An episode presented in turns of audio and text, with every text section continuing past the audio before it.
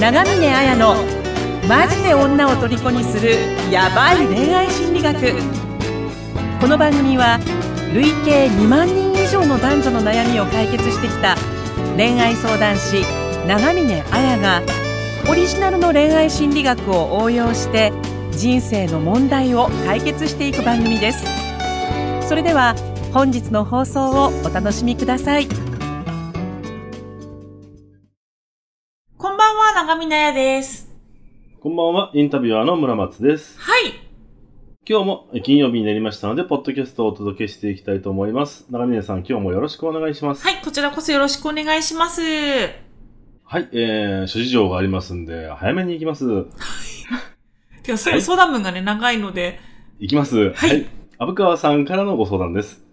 はじめまして、虻川と申します。相談させていただきます。相談内容は別れた彼女と復縁をしたいのですが、今動くべきか動かないのか方がいいのか迷っています。友人のコーチング、心理学にも詳しい女性から、今は盛り上がっているから聞く耳を持たないから落ち着くのを待つべきと言われています。経緯についてですが、去年9月から付き合って、今年5月1日に別れを言われました。自分は44歳、彼女は26歳、出会いのきっかけがペアーズです。実は3月末頃に季節性の春うつだと告白され、薬を飲んだり、医者に通っていることを告げられました。付き合うときは彼女からネガティブ、彼氏にひどいことを言ったりするし、言いたいことははっきり言う、めんどくさい女だけどいいのと言われました。えー付き合ってるときはネガティブおとなしいとは思っていました。あまり自分の意見を主張したいので、喧嘩どころか言い合いみたいにも一回もありませんでした。そのため、自分はすごく合うことを思っていました。お互いお酒が好きで一緒に飲むことが多いのですが、自分が家で飲むのが好きなため、彼女は家に来て飲むことが多かったです。彼女は接客業で不定休のため、お互いの休みが合わないこともあるので、夜家で飲んだり、中間地ぐらいの中心地で飲んだりが多かったです。うつを告白され、4月上旬にうまく取り作れない。気を使えないからしばらく会わない方がいいと言われ、自分も彼女の意見を尊重して、しばらく電話と LINE だけのやり取りが続きました。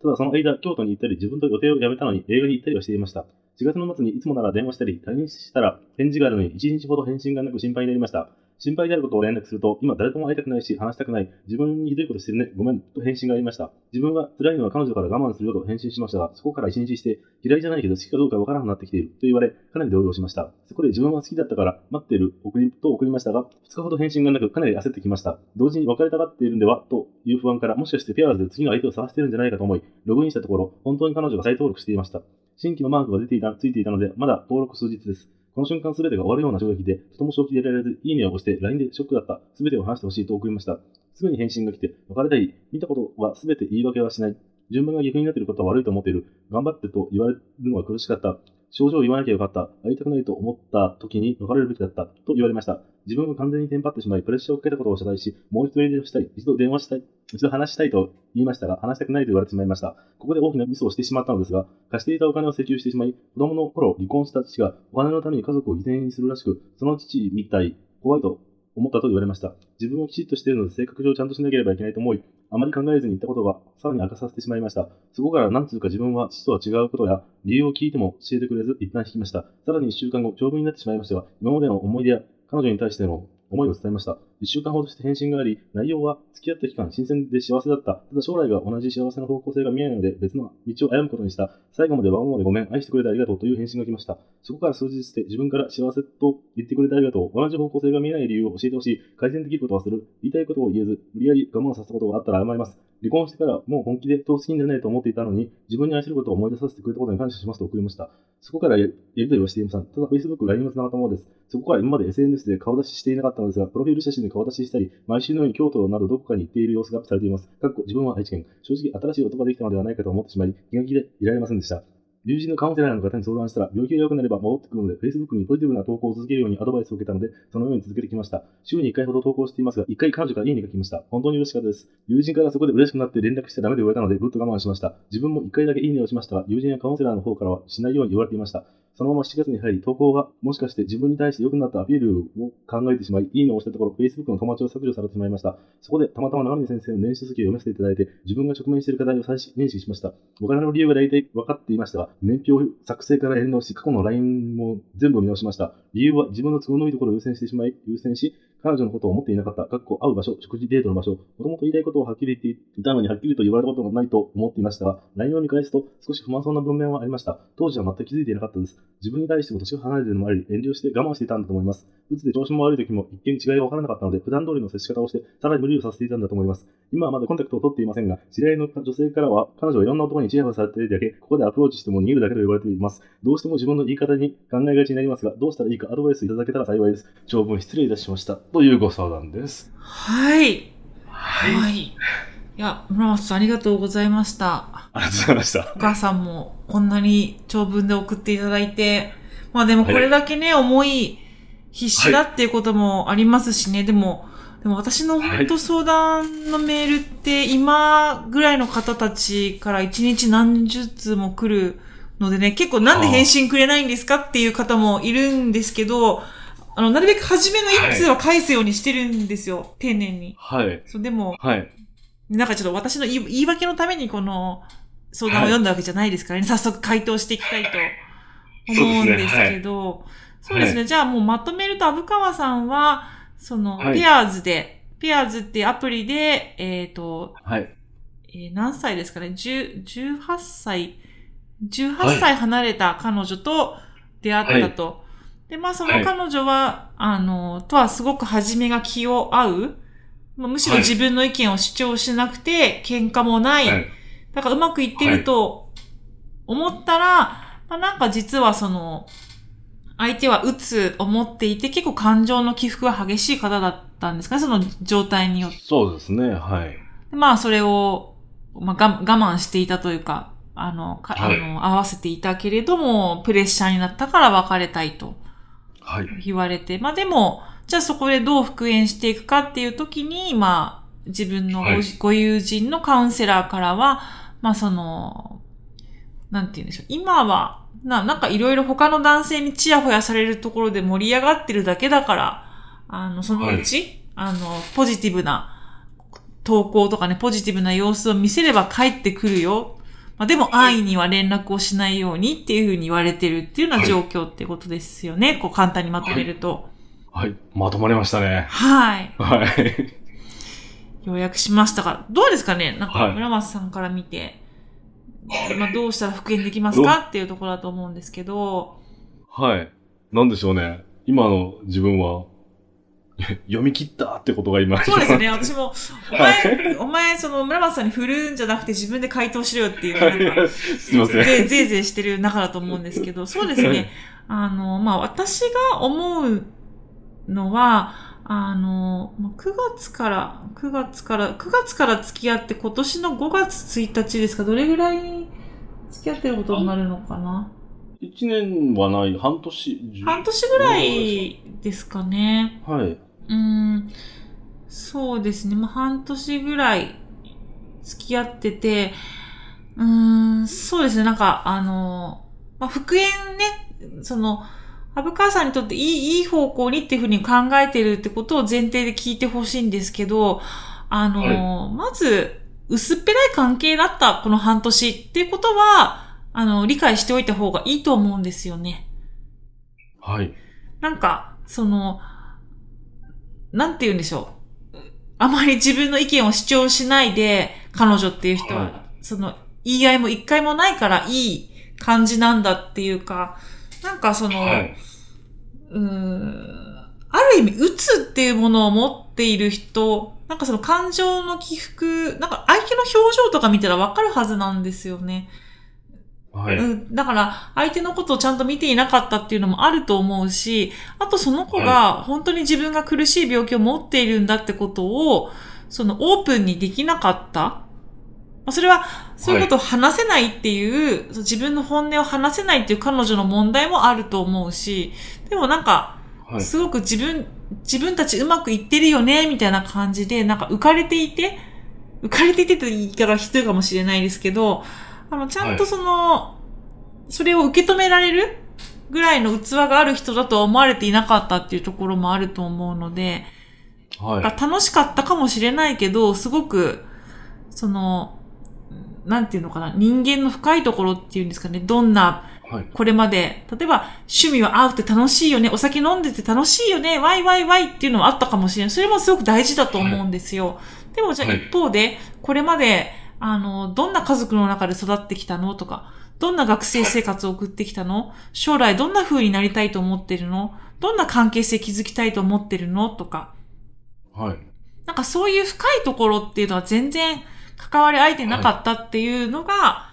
やっぱりその深い信頼関係っていうのがなかったから簡単にその、もう話せず離れていっちゃったっていうのもあるっていうところは、受け止めていた方がいいと思うので、今後はそういったところをしっかり語り合えるような関係になっていくっていうのは大切だと思いますね。はい。表面的な付き合いじゃなく、うそうんで。すね。そうですね。あとは、あの、なんか、なんかね、その、こう、コーチングとか心理学に詳しい女性の意見を、今は盛り上がっているから、なんかその、はい。ポジティブな投稿したら戻ってくるっていうのってちょっと違うかなと思うんですよね。あの、うん。も、戻ってはくると思うんですよ。それは別に、はいアブカワさんがポジティブな投稿をしようとしなかろうと戻ってくるときは戻ってくると思うんですね。はい。なんでかっていうと、あの、彼女はその、うつっていう風には言ってるんですけど、なんかその、うつ病とかっていうよりかは、その心が不安定な女性、はい。ある意味その、自己肯定感がすごく、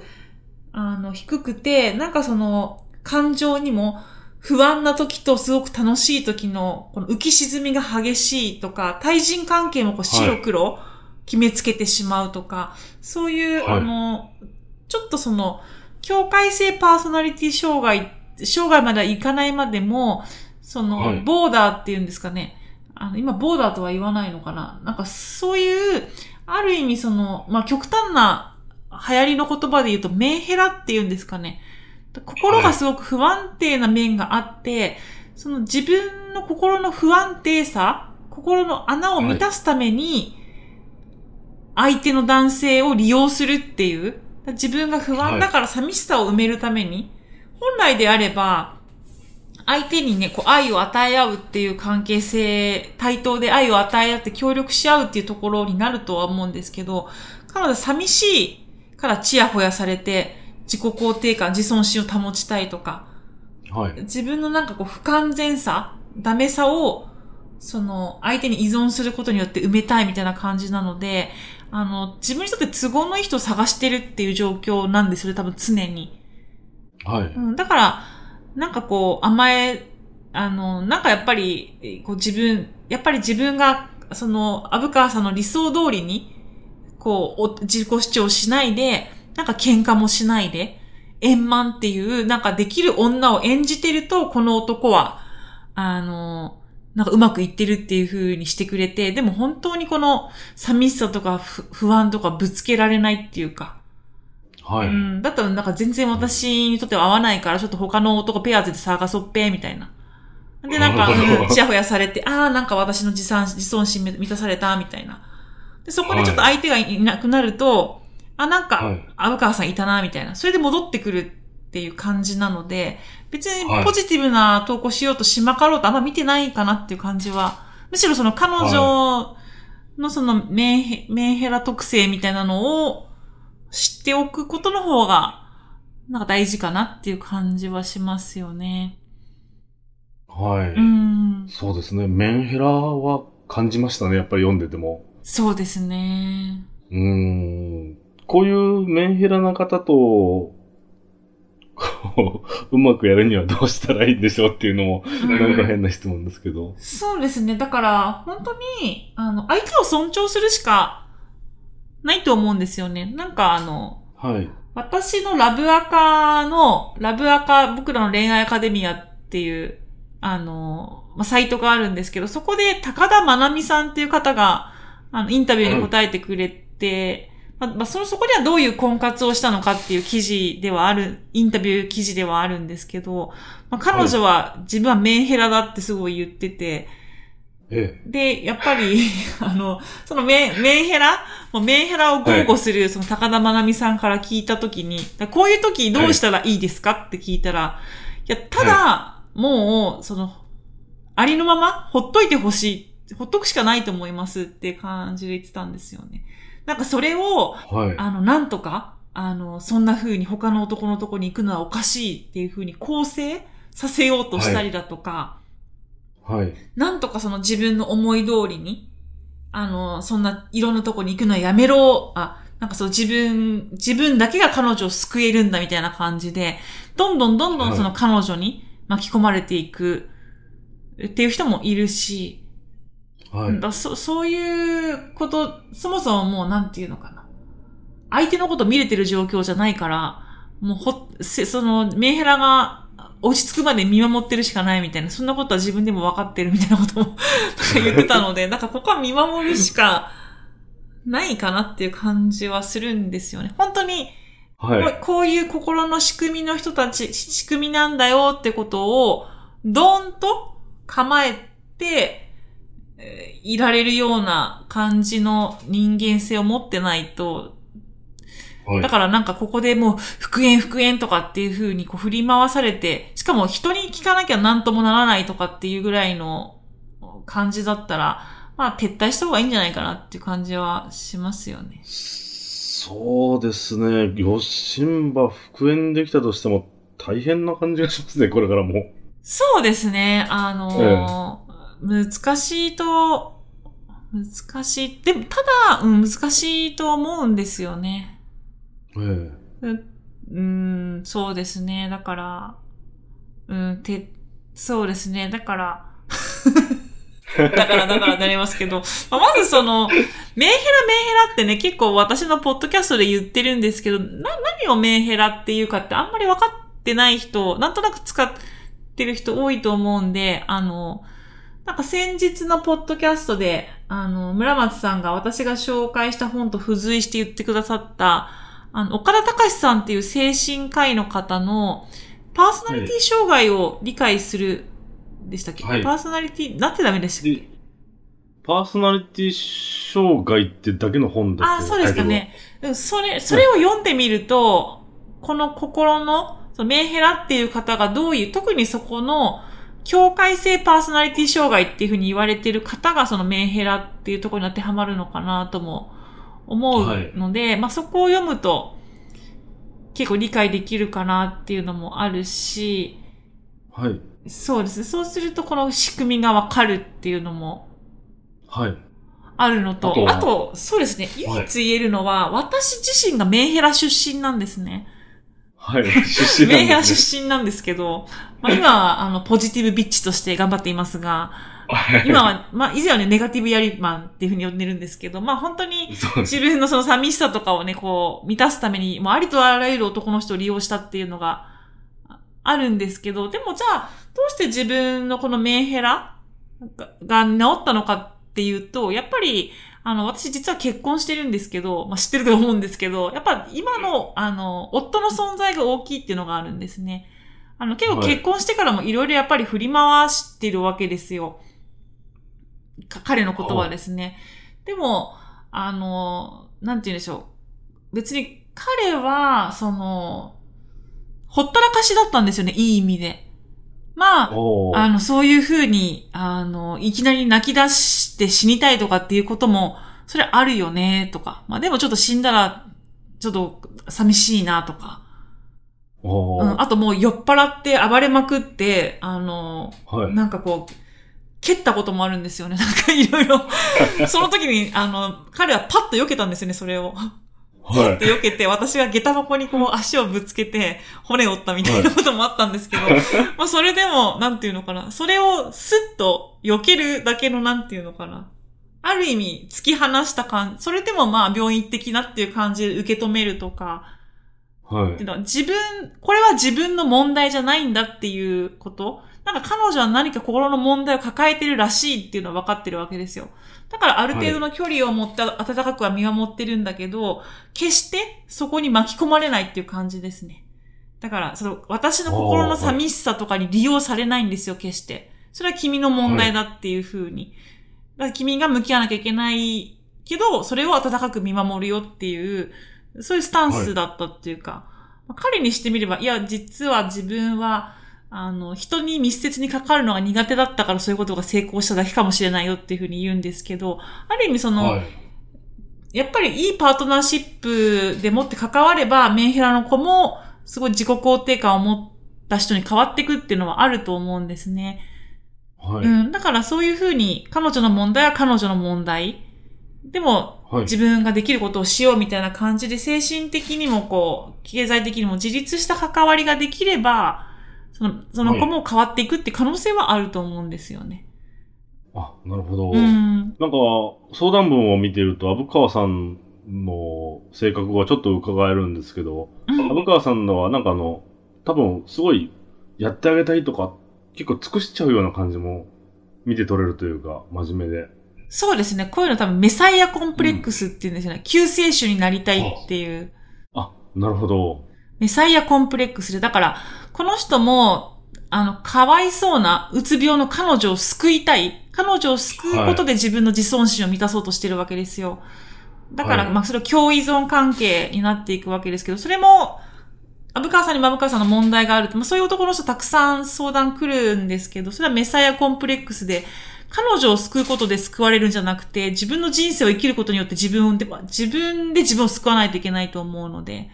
人を救いたいと思っている人ほど一番自分が救われないぐらい、実は自己肯定感が低いみたいなところもあるので、やっぱ自分の問題を直視すべきなのかなっていう感じはありますよね。それは、おそらく親との関係とかっていうところが出てくると思うんですけど、はい。はい。じゃあ、虻川さんもしあの、復縁を目指すであれ、復縁したとしても、やっぱりそういうふうに、救いたいっていう気持ちも、まあ大切って言えば大切ですけど、それだけじゃなく、うんちょ。っと離れたところで、あのー彼女を見守るっていうスタンスを取っていくのが大事ですよね。で、これ毎回私処方箋として紹介しているのが、あの、村上龍さんの最後の家族っていう本があるので、あの、はいそれを読んでみると、あの、いかに自分が彼女を救うことによって救われようとしているのかって、そのメサイアコンプレックスの自分の自信のなさっていうのと向き合うことができるし、あの、彼女とどういう関係を築くといい関係になれるのかっていうヒントも入っていると思うので、主人公の青年と自分自身を重ねながらぜひ読んでほしいなっていうふうに思いますね。はい。じゃあ、虻川さん、えっと、その本を読んで、はい。えっと、自分のそのメサイアコンプレックスっていうのを認識してもらって、はい。その元カノさんといい関係が築けるように、ぜひ頑張ってください。はい。はい。そんな感じで、えー本日はありがとうございました。ありがとうございました。